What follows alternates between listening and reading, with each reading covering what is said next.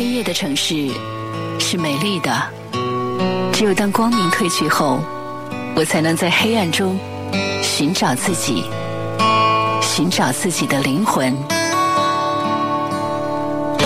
黑夜里的我，坐在车里，穿过这个城市的每个角落。当清冷的月光洒满世界的时候，仍有我在陪着你，温暖你。城市城市夜不眠。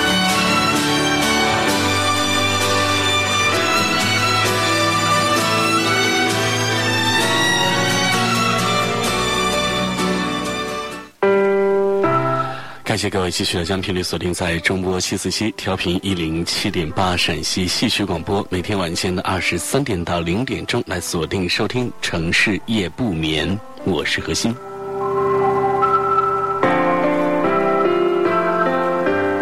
在今天晚上的节目当中呢，同样的按照我们的老的惯例呢，还是会跟大家来分享很多的故事。那么在听故事的同时呢，也希望各位能够不要忘记来添加关注节目的微信公众号，在微信当中来搜索“一零七八城市夜不眠”，一零七八城市夜不眠就可以来关注我们的节目微信公众号，来获取更多的节目录音。我们也希望着您能够把您的自身的故事，或者说呃阅读到的不错的故事和文文章，也可以推荐给我们的节目，跟我们更多的收音机前的听众朋友一起来分享。当然了，错过节目直播时段的朋友呢，还可以通过关注节目微信公众号的方式来获得更多的节目资讯。好，朋友们，应该记住了，节目的公众号呢是一零七八城市夜不眠，微信公众号是一零七八城市夜不眠。最美的风景不在远方，没有擦肩而过，却会留下瞬间的惊喜。无需相见，但眼眸依然深邃含情；无需回首，那身影依然是心中最美的风景。人世间有一种相遇，不是在路上，而是在心里；人世间有一种陪伴，不是在身边，而是在灵魂。城市夜不眠，核心与你温暖相伴。在十五年前，我走出校门的第一个老板，曾经是一位五百强的高管。他注重工作流程，衣着讲究，最常说的话就是“专业就是细节”。我入职的时候呢，可以有两个选择：第一，老板的秘书；第二，助理培训师。而后面一个呢，起薪更高。但是我选择了秘书，虽然看上去起点和薪水都不如助理培训师。我想，助理培训师的机会未来有，可是遇见好老板近距离指点的机会却是很稀有的。他们不仅是职场的权力先生，更是业内高手，而武林秘籍呢，都是高手多年经验的精华。作为一个新人，客观的说，我不笨，但是呢，依旧有很多困惑和不知轻重，所以我入职时和他约定，第一时间。指出我的问题，他笑笑说：“要求多了，讲狠了，你别哭啊。”在工作上，他要求确实高，有时呢高的让人不舒服。他开完会三十分钟就要看到会议记录，于是我准备好了各种不同类型的文件范本，比如会议记录、日报告、周报告、月报告，所有常用文本只要替换掉内容就是新的。像做填空题，标准化之后呢，效率更高。他要求随口答得上资料里的数据，我锻炼了自己速读和记忆能力。他成本控制严格，特别讲究条理。我呢就把所有的文件，包括各类工作追踪、讲话稿、会议记录，永远装订整齐。内部临时用是回收纸打印，对外使用不仅纸张讲究，装订也考究。这些文件按照工作分类整齐排列。甚至呢，他还有一些独特的嗜好：不喝茶，不吃葱，只吃牛肉。于是我每天早晨准备温度适宜的白开水，外出就餐时照顾他的口味。他还有强迫症，所有工作必须当天完成。于是呢，我今日事今日毕。累不累呢？当然累了。可是呢，我的能力也迅速提升。他是一个注重细节的人，我所有的努力他心里有数。回馈给我的是不计较我说错的话、做错的事，和我一起来探讨职业生涯规划，传授他的职场经验，甚至还有很多人际交往的窍门这些都是无价的。好老板是给你最高工资的那个吗？不一定。好老板是让你成长最快，同时认可你个人价值的那一个。他带你成长，带你挑战舒适区。人能挣钱的职业周期很长，但关键的成长点就几个。真正的好老板能够帮助你成长，让你从挣钱变得值钱。值钱之后呢，再去挣钱，要容易得多。我的第一个老板，我们共事一年之后呢，他辞职创业。临走前，对我的薪酬岗位都做了周到的安排。现在，他在自己的领域里依旧是排头兵。所谓贵人，只愿意帮助他们觉得值得帮的人。我的第二位老板呢，是职场的女空降兵。她被高薪请来，在公司里并没有熟人。我看着她一点一滴来打开局面。刚上任的时候呢，她每天来的很早，向员工了解信息，融洽关系；走得很迟，趁着下班前相对宽松的时间和平行公司负责人沟通。他观察公司业绩成长，并没有急着提出新政策证明自己能力强，而是最大限度保持稳定，在稳定中寻找突破的机会。而且，他又美又会穿。我总是想复制一点他的优秀，希望他能够像第一个老板一样教我。我借着各种工作汇报的机会来问他问题。有一天，他突然笑着对我说：“咱俩都学中文，你肯定知道白居易和顾况呃和顾况的故事吧？”我不太明白他的意思。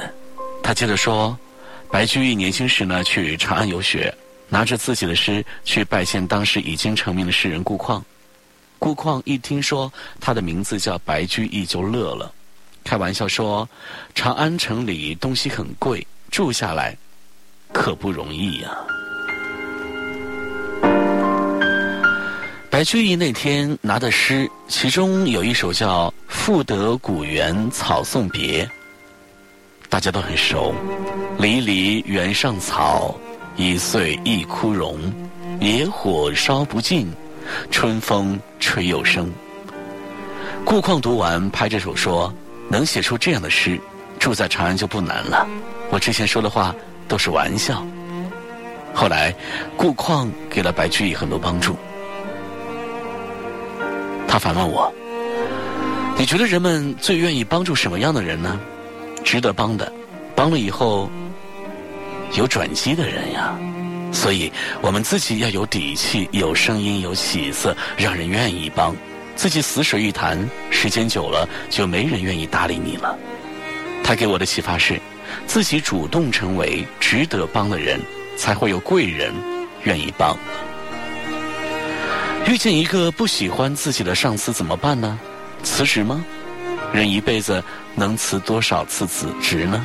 能遇到问题就辞职逃避吗？只要你所在企业或单位不是太烂，你上司的上司不是太瞎，你的上司就一定有过人之处，至少呢有过你之处。不主动尝试去喜欢和接纳一个人，你永远无法获得别人真正的喜欢和接纳。人类聪明又敏感，千万别自作聪明，虚情假意的讨好与奉承，长久不了。如果人人都像甄嬛骗皇上那样瞒天过海，宫斗大赢家就不会那么难了。不要试图欺骗别人第六感，人接纳另外一个人，或许是真爱，或许是利益，或许呢，两者都有。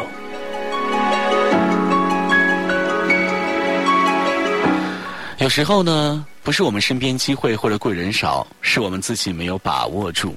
愿我们都能从苍茫的人海当中遇见、找到自己的贵人，并且学习到真正的本事，在生活当中活出另一片天地。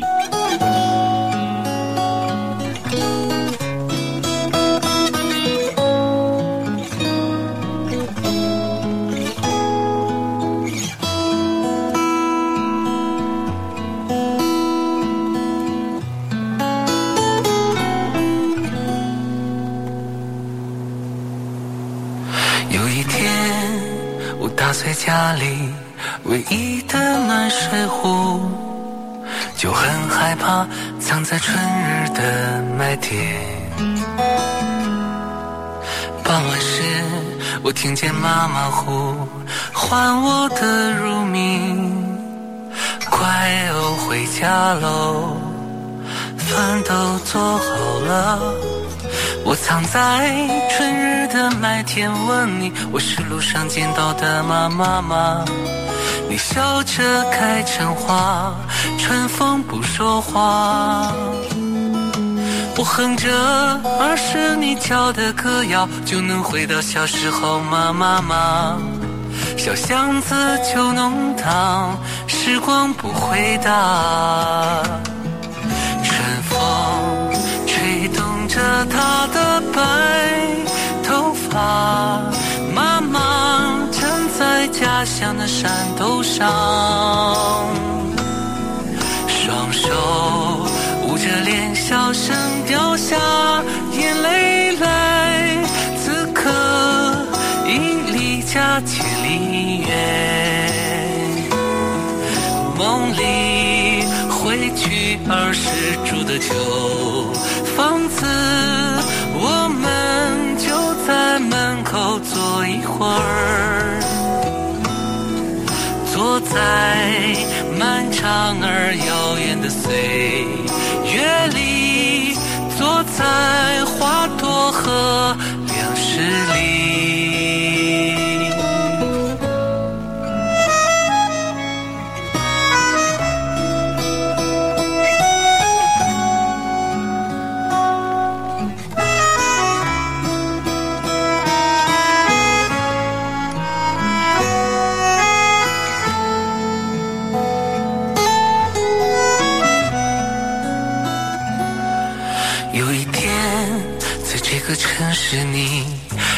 找不到我，时间如水，请你千万别难过。我穿过小镇的傍晚，穿过沉默与冷暖，在模糊和不确定里，我最想念你。我藏在春日的麦田，问你，我是路上见到的妈妈吗？你笑着开成花，春风不说话。我哼着儿时你教的歌谣，就能回到小时候吗？妈妈，小巷子旧弄堂，时光不回答。春风吹动着她的白头发，家乡的山头上，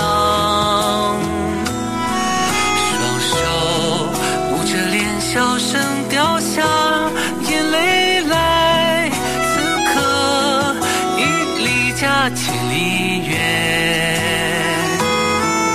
梦里回去儿时住的旧房子。我们就在门口坐一会儿，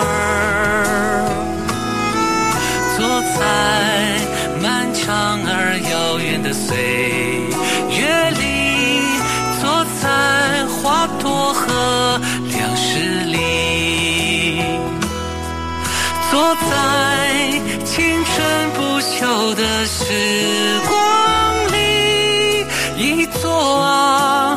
就是一生吧，坐在青春不朽的时光，啊，就是一生吧。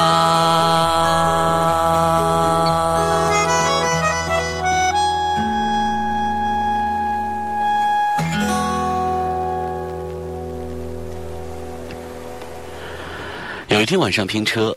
后座上上来一个男人，正打着电话。本来无意探知他在说些什么，只是呢，说话声音太大，你不想听也得听。于是呢，我就听到了下面的说法：今年这婚啊，我觉得挺好的。我老婆特别旺我，这不才来北京，工资呢就翻了好几番。我跟你说啊，光上个月呢，我就收入就十几万，坚持坚持呢，就能在北京来买房子了。我听这口气，感觉呢，他应该好好犒劳他老婆了。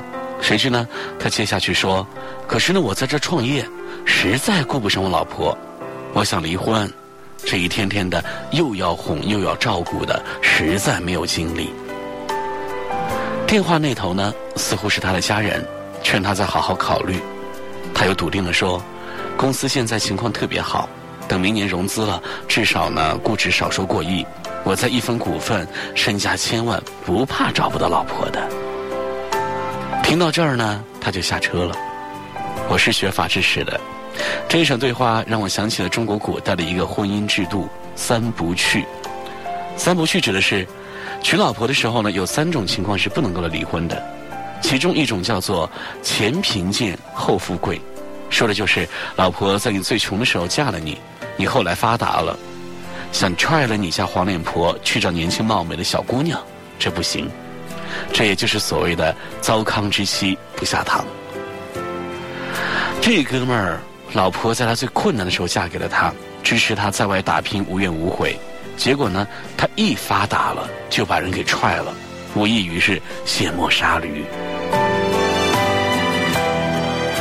人活一世，最重要的是要懂得感恩，对朋友如此，对家人如此，对爱人呢更当如此。本是两个家庭，人家把终身托付于你，你就应当来承担起责任呀。我觉得和我拼车的人，即使现在辉煌，日后也必将门庭冷清。连老婆都照顾不好，恩将仇报，必然不会有什么大出息。他老婆傻跟了他，但不是身边的所有人都傻，他都能这样对他老婆，也能这样对其他人。俗话说得好，天道有轮回，苍天饶过谁呢？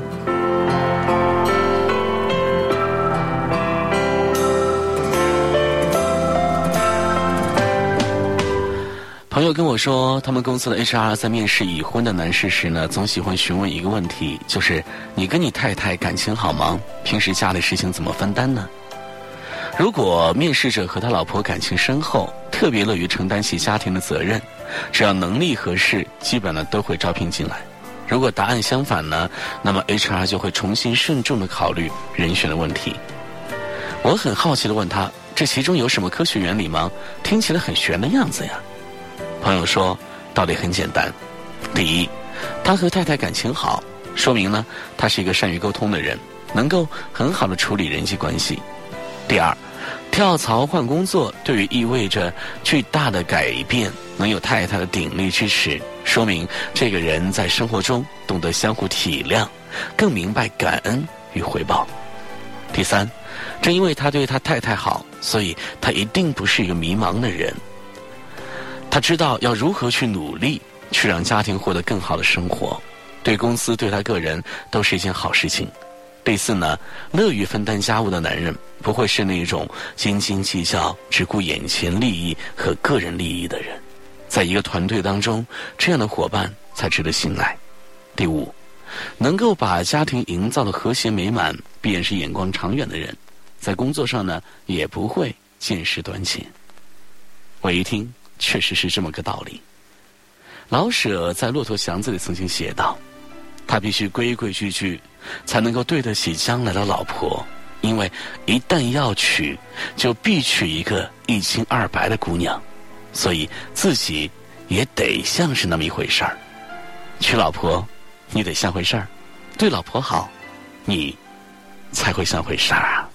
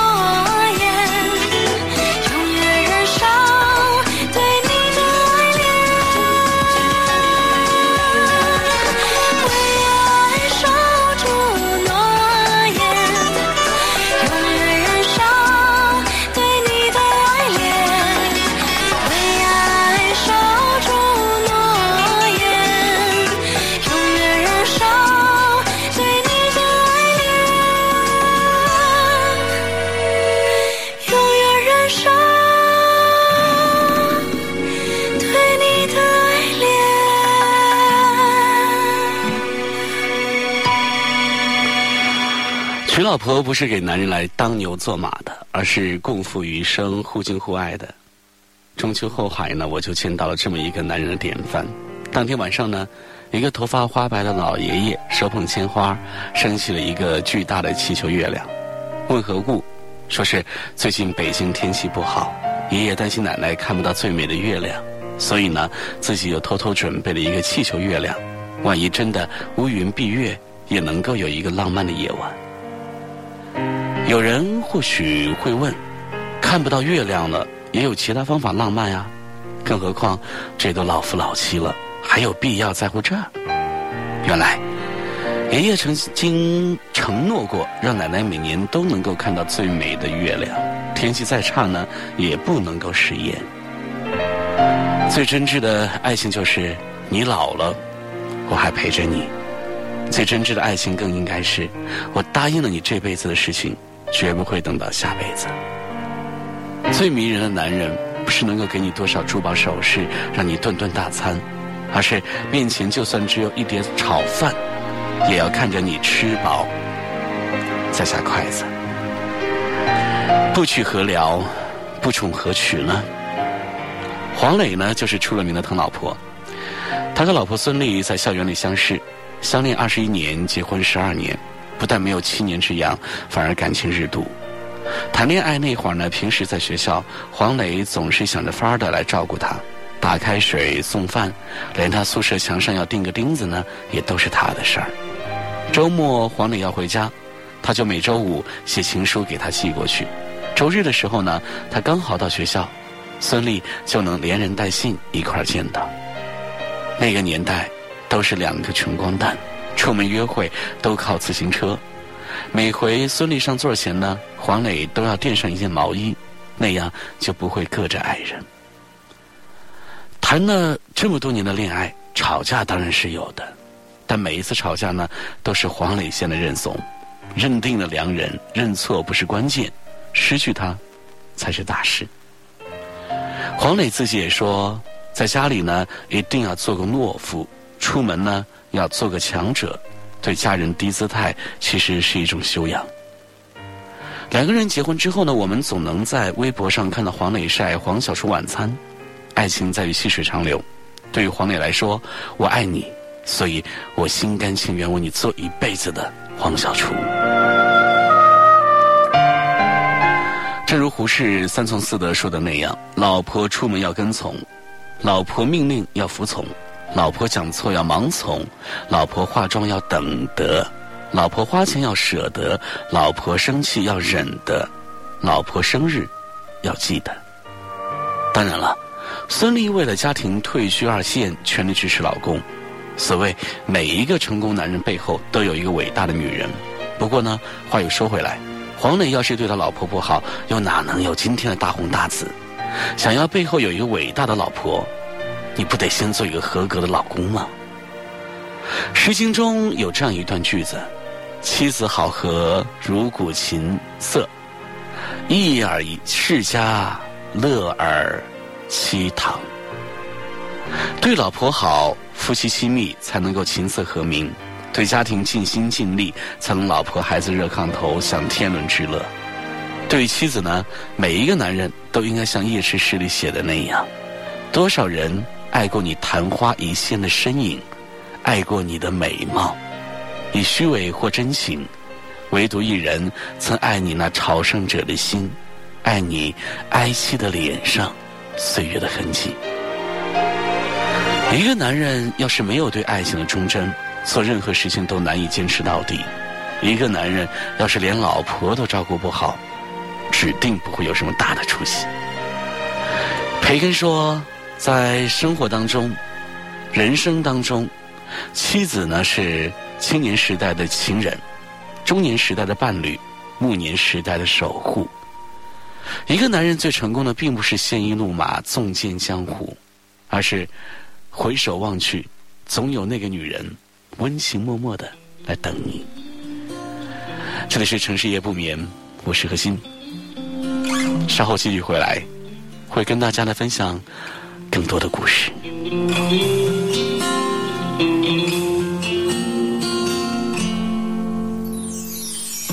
走过多少路口，听过多少叹息，我认真着你，并不知所措。这种迷茫心情，我想谁都会有。幸运的是能分担你的愁，能不能靠近一点？能不能再近一点？满足我心中小小的虚荣。其实你并不知道，在我心中你最美，就像风雨过后天边的那道彩虹。如果明天的路你不知该往哪儿走，就留在我身边做我老婆好不好？我不够宽阔的肩膀也会是你的温暖怀抱。如果你疲倦了，外面的风风雨雨，就留在我身边做我老婆好不好？我一定会承受你偶尔的小脾气，或许我还能给你一点意外，一份欢笑，一个简单安心的小窝，陪你日出，陪你日落。到老，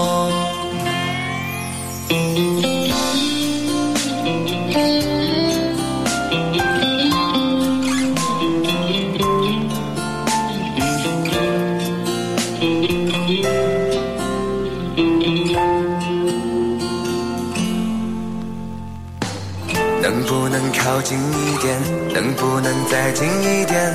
满足我心中小小的虚荣。其实你并不知道，在我心中你最美，就像风雨过后天边的那道彩虹。如果明天的路你不知该往哪儿走，就留在我身边做我老婆好不好？我不够肩膀也会是你的温暖怀抱。如果你疲倦了，外面的风风雨雨，就留在我身边做我老婆好不好？我一定会承受你偶尔的小脾气，或许我还能给你一点意外，一份欢笑，一个简单安心的小窝，陪你日出，陪你日落。到老。如果明天的路你不知该往哪儿走，就留在我身边做我老婆好不好？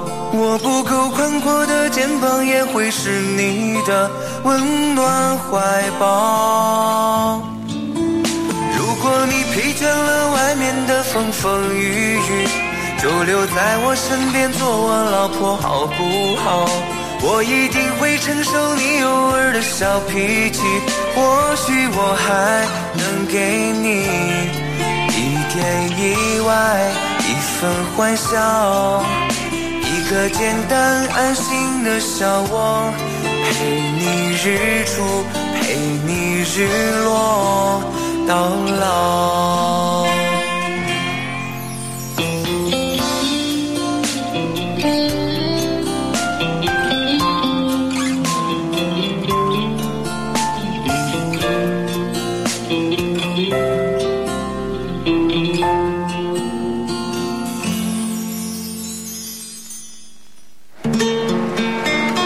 朋友，亦或是恋人，如果有个人记得自己，关心自己，再难的事情，好像都容易度过一些。哪怕这个人只是陪你散散步、聊聊天而已。或许幸福就莫过于孤单的时候有人惦记着你。陕西戏曲广播，城市夜不眠，每晚十一点。温暖你的整个夜空。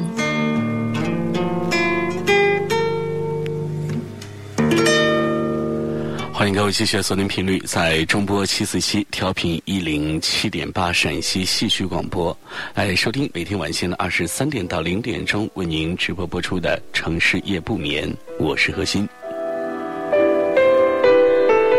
收听节目的同时呢，也希望各位能够来关注节目的微信公众号“一零七八城市夜不眠”，一零七八城市夜不眠，可以来获得更多的节目方面的资讯。我们也期待着您能够通过添加关注节目微信公众号的方式呢，来把您的故事和你的心情来分享给我们更多的朋友。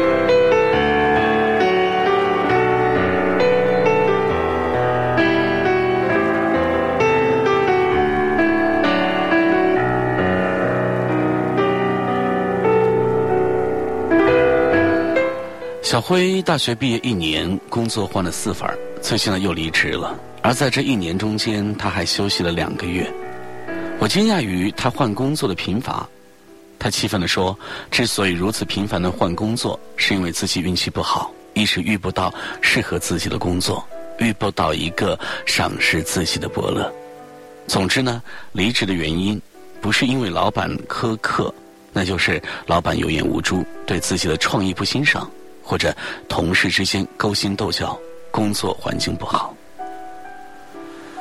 当问起他想要的工作是什么样的时候呢？他想了想说：“嗯，至少不太累，每天出入高档写字楼，可以经常旅游，老板给的薪水很可观。”小辉滔滔不绝的描述，我也明白了和他有同样想法年轻人，我遇到的并不少。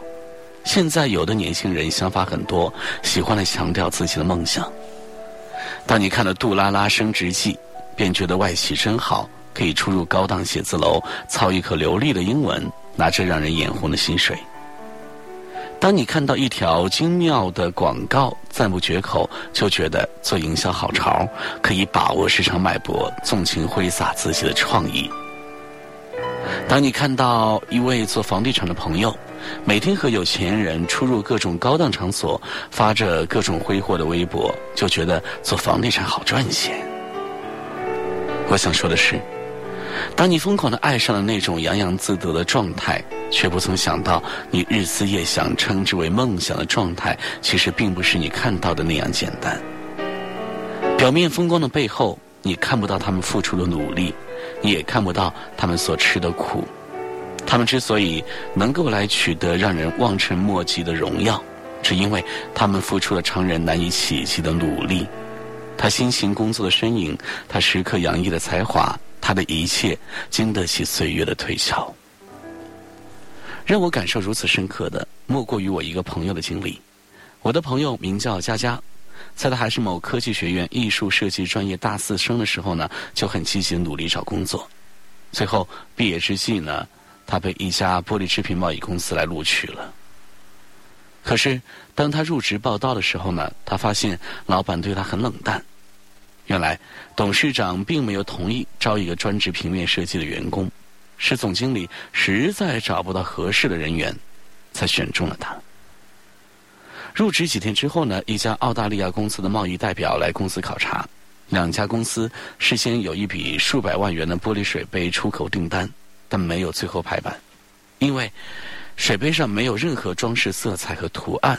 于是呢，老板尝试性的把设计任务交给了佳佳。佳佳初接到这个任务，感觉似乎有千斤重担压着自己，真的喘不过气来。但是佳佳有股犟劲儿，什么事儿呢都不愿意落在人后。为了证明自己，他的犟劲儿又上来了。他说。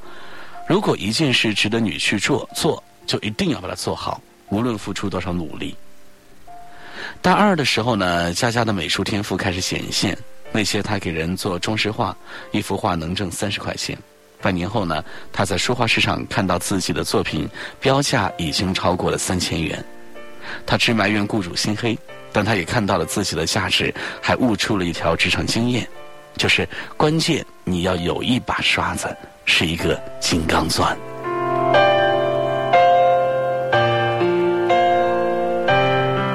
如今虽然任务很艰巨，但是佳佳决心挑战自己，开始做准备工作吧。佳佳决定先从外围入手，他先到公司资料室看公司创立时的历史，了解企业的发展历程。他似乎悟到了公司发展的原因，公司的企业文化就这样流进了他的血液里。看累了。佳佳就下车间看每一道生产工序，看工人是如何生产的，又到营销部找销售员了解什么样的杯子好销，这个单是如何签到的，最后到开发部看师傅们如何设计。这样一天过去了，还是没有眉目。晚上呢，他依然沉浸在这档子事儿里。他上网查看各种杯子的生产历史、造型、图案。两天过去了，他依然没有动笔。第三天，他上网查澳大利亚当地的风土人情、审美情趣、文术、文化艺术、广告设计，在搜到的英文网页中慢慢揣摩，渐渐的有了一点灵感。接着，他开始摸索着使用电脑设计软件，开始了最初的设计。当几份草图出来之后呢，他觉得似乎还有点欠缺。他想，自己不能做成。完全是当地风格的作品，否则他们为什么不在本国找厂家，而要从中国订货呢？中国是一个文明古国，历史文化博大精深，中国的文化艺术最受西方青睐，所以应该融入中国元素。就这样，他又参考了中国的传统服饰、徽派建筑特色、奥运设计等，设计出了一些中西结合的作品。那是一个星期里。佳佳呢，每天至少十八个小时，她全天候都在完成一件事，累得脚都水肿了，屁股都坐麻了，眼睛就都疼了。最后，总算从设计的几幅几百幅作品当中挑选了五幅水杯图案，传到澳大利亚之后呢，客户看到他设计的样品十分满意，最后敲定了那笔数百万元的订单。之后呢，又追加了一倍的订单。这次任务圆满完成，让老板对这个小女生刮目相看，不仅决定她可以留用，而且呢，直接把她提升为企划总监，负责公司的设计工作。老板还告诉她，以后呢，她也可以拿年薪了。她的很多师姐师妹都很羡慕她运气好，母校呢也请她来介绍经验。他说，大学毕业生刚走上工作岗位，每个人都有自己的梦想。但你的努力要配得上你的梦想。如今是一个浮躁的时代，大家都以为只有速成才是走向成功的唯一标准。是的，我们的确可以常常听到某某学姐轻轻松松就拿到剑桥或者哈佛的全奖，我们也会听到某某学长刚毕业就创立了自己的公司，日进斗金，事业做得风生水起。总之呢，看似别人的未来清晰夺目，而自己的未来却黯淡无光。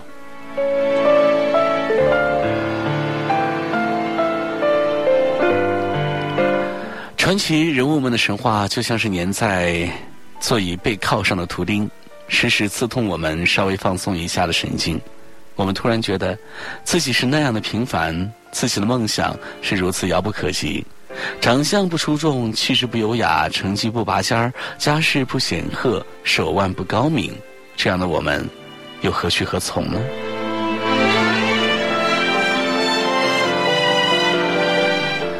其实你一点也不必垂头丧气，更不必来气馁。没有谁的青春是一路踩着红毯微笑走过的，在那些成功的光鲜身影背后，更多的是你不曾看到的努力。与艰辛，人生本来就是一场残酷的历练。不管你现在的生活如何，都不重要。只要你有一颗永远向上的心，你愿意做坚韧上进的自己。既然梦想成为那个别人无法企及的自己，就应该付出别人所无法企及的努力。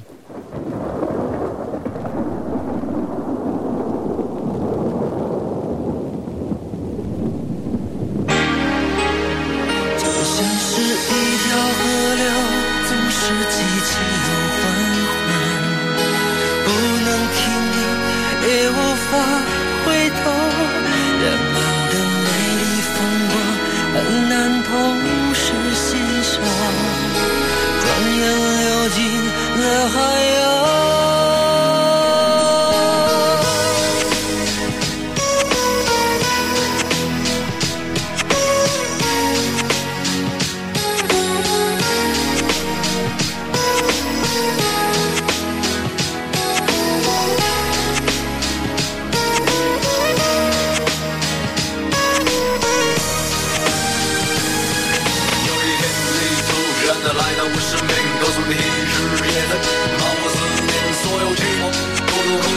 的海。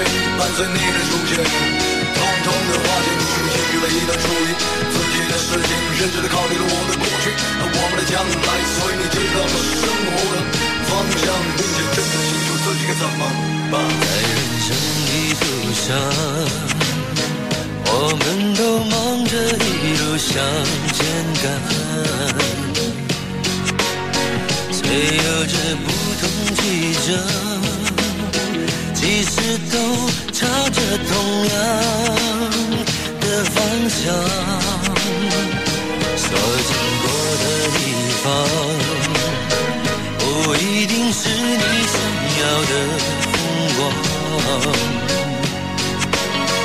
但我们可以转头看一看比较美丽的那一岸。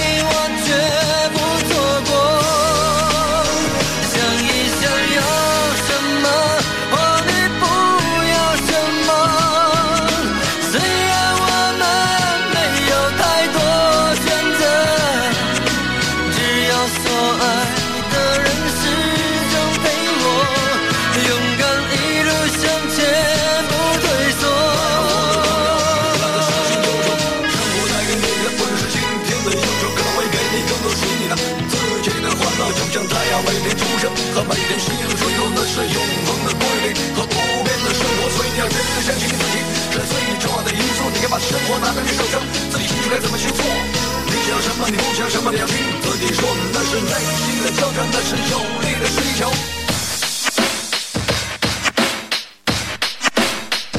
你所经过的地方，不一定是你想要的。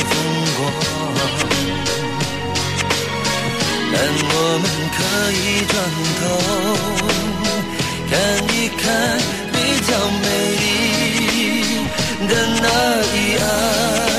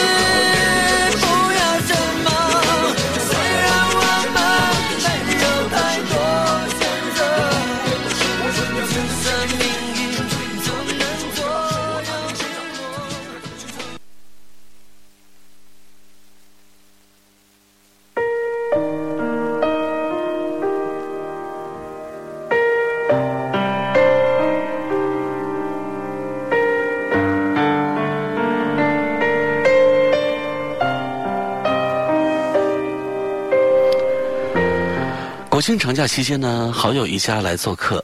车同学一听说优美要来，早早的就把自己的零食准备出来，一边摆了一桌子，一边说：“这个给悠悠妹妹吃，这个也给悠悠妹妹吃。”我不能打击孩子的分享意识，但优美来之后呢，每次车同学递给优美零食，我都会问好友一句：“这个悠悠能吃吗？”这世界上没有谁比妈妈更了解自己孩子的体质。有些孩子习以为常的芒芒果，有些孩子吃了就会有难受的过敏反应。在养育上，我们可以根据孩子的接受能力制定规则。其他人有其他人的养育规则，我们呢也应该去尊重。在这件事上，哲同学也明白一个道理：自己可以大方分享，但别人有权利拒绝。上午十点左右，吃完加餐的奶制品和水果，优妹想玩这同学的玩具，又有点不好意思，就跑过去呢，拉着妈妈，让她替自己到架子上取玩具。优妈说：“这些玩具是不是哲哥哥的？”优妹说是。优妈说：“你要玩，是不是要先问问哥哥同不同意呢？”看优妹扭捏的样子，没事没事拿去玩吧。差点就从我的嘴里说出来，这恐怕也是大部分家长会礼貌选择的一种形式吧。但我深知，如果那句没事儿说出口，就会让两个孩子失去一次成长的机会。优妹呢，则是失去了主张询问、主动询问、争取权利的机会；哲同学就失去了选择同意或者练习拒绝的机会。终于，优妹走到哲同学身边，小声问：“哥哥，我能玩你架子上的玩具吗？”哲同学正在玩自己的托马斯，头也没抬就同意了：“去吧，今天的东西呢，我的东西呢，你都可以玩。”这个回答倒是挺符合他现在年龄段，三岁多，已经知道分享带来的快乐。通常情况下，都愿意和小伙伴一起来玩自己的玩具。但我没有忘记在他们中间暂停时提醒他一个问题：刚才和悠悠妹妹说话，是不是可以做得更好呢？他没有听明白，我又提醒他说：比如，爸爸现在和你说话就会看着你。这样才会更礼貌哦。孩子很可爱，当他意识到自己做的不够好时，又特意跑过去，直视着优妹说了一次：“我的玩具你都可以玩。”哲同学自己用磁力片来建房子，优妹溜溜达达的走过来，踩到了哲同学的房子。哲同学大声说：“别踩我的房子！”我和优妈对视一下，都没有介入。优妹并没有把哲同学的警告放在心上，一心只想让哥哥来跟他一起玩。他又一次走近，把所有房子都踩倒了。哲同学的声音又高了八度：“别踩我的房子！”我意识到他马上要发火了。我预防冲突升级，在他要把磁力片扔向优妹的时候呢，我站在他面前：“爸爸和你一起重新搭一座房子好吗？”优妈呢，也拉住优妹。告诉优妹，这种行为会让小朋友生气的，并且要求优妹给哲同学道歉。我没有碍于面子，说不用，小孩子打打闹闹很正常。因为我知道这样做只会传递给优妹一个信息：小孩子犯错是可以不用道歉的，是没有关系的。优妹也意识到哲哥哥是真的生气了。他抬起地板上散落的磁力片，对哲同学说：“哥哥，对不起，我帮你把房子建好吧。”接受道歉的同学只用了几秒钟，脸色就阴转晴，说：“没关系，谁让你是我的好朋友呢？”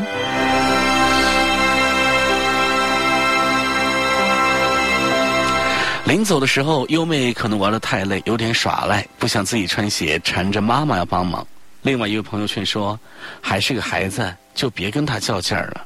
但优妈呢，自坚持自己的原则，让悠悠坐在鞋凳上自己穿鞋子，自己的事情自己做。如果我们现在替他包办一切，等上了幼儿园搞不定自己的吃喝拉撒，受罪的是孩子，不是我们。我最近想到了朋友圈的一对日本母女，千惠因为患癌症。离世前，让四五岁的女儿学习做饭、做家务。妈妈先回了一句：“我没钱、没权、没地位，死之前完全不知道该给女儿留下什么。”我只能教会她做饭、做家务，让他认真过好每一天，只是一个人也能好好的活下去。这个故事感动了所有的人。也有异样的声音冒出来，那么小的孩子真可怜，他爸爸怎么这么不作为呢？明明知道自己得了病还生孩子，分明就是不负责任嘛。当我们养育孩子，看着他们由一个小不点儿慢慢的长大，会坐，会走路，会奔跑，可以上学，可以工作，成家，不就是希望他们有一天可以独立来？生活吗？从这个角度来讲，千惠很聪明。我们可以爱，但是不能溺爱。我们希望为孩子遮风挡雨，但我们终究不能陪伴他一生一世。一个孩子唯有独立，才有生存的资本。所以，当一个妈妈理智的给孩子体验这个世界的复杂的时候呢？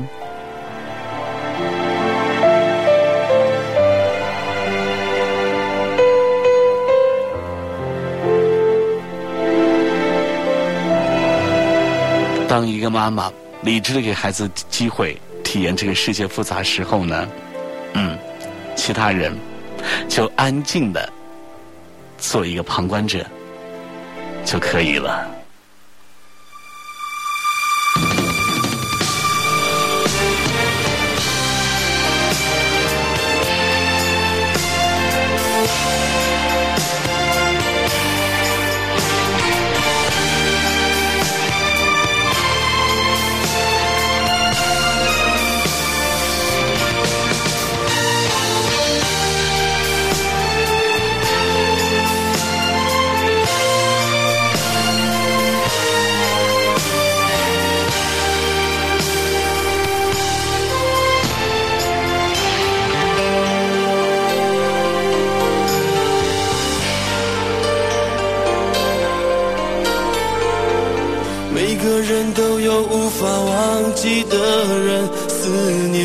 像细沙穿过你的灵魂，轻轻开了门，只有风雨声。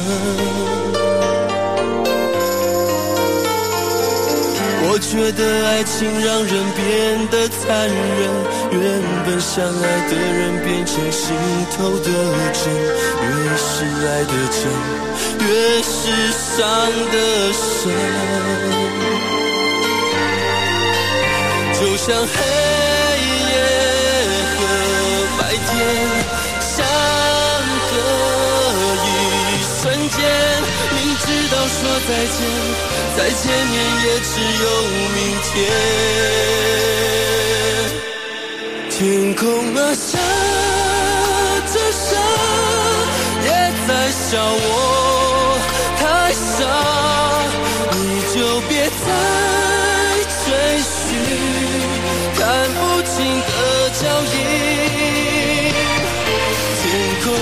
啊下着沙，也在为我牵挂，把爱藏在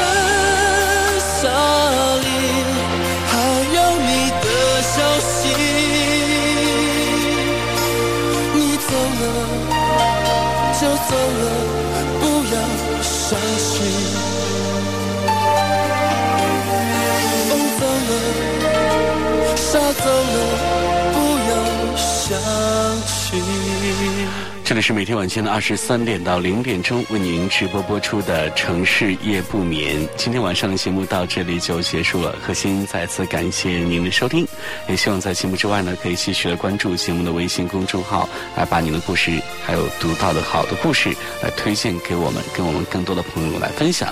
节目的微信公众号是一零七八城市夜不眠，一零七八城市夜不眠。好朋友们，晚安。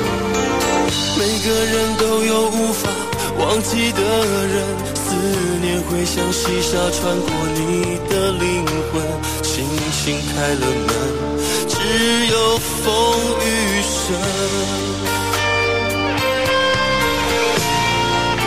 我觉得爱情让人变得残忍，原本相爱的人变成心头的针，越是爱的真。越是伤得深，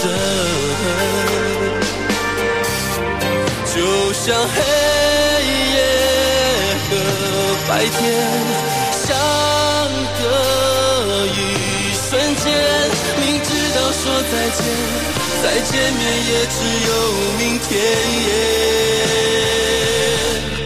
天空啊，下着沙。在笑我你就别再追寻看不清的脚印。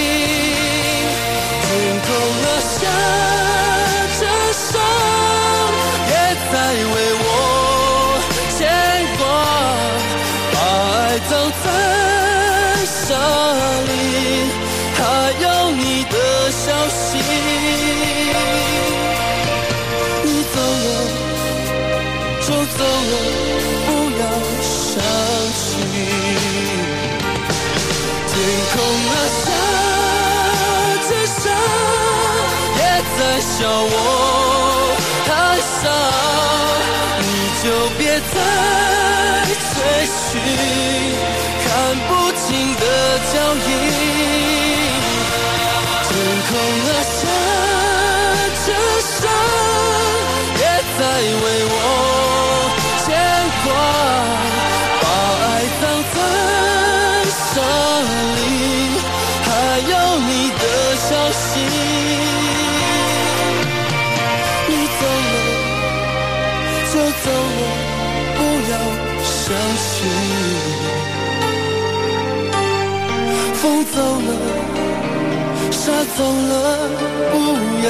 想。